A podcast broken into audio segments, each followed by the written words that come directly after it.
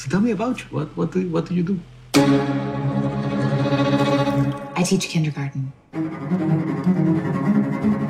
That's such a delicate thing, right? You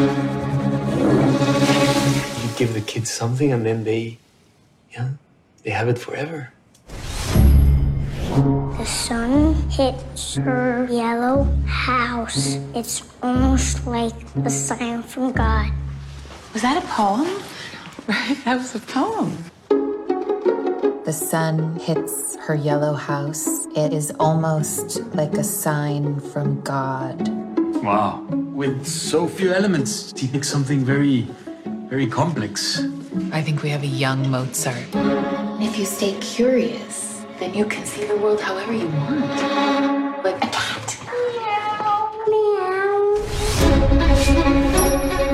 Asked Jimmy to recite a few of his poems at a poetry reading. Forget it. On Thursday, he has baseball practice with his friend. But he's gifted, Mr. Roy. I want my son to have a normal life. Hello. Jimmy, hi. It's Lisa. Why are you calling me? It's almost like a sign from God. Why are you upset?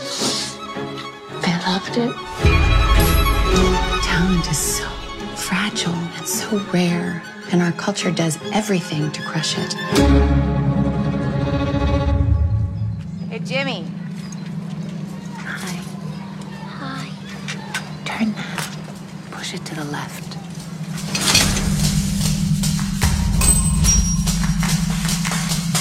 Mozart was nurtured by kings and queens.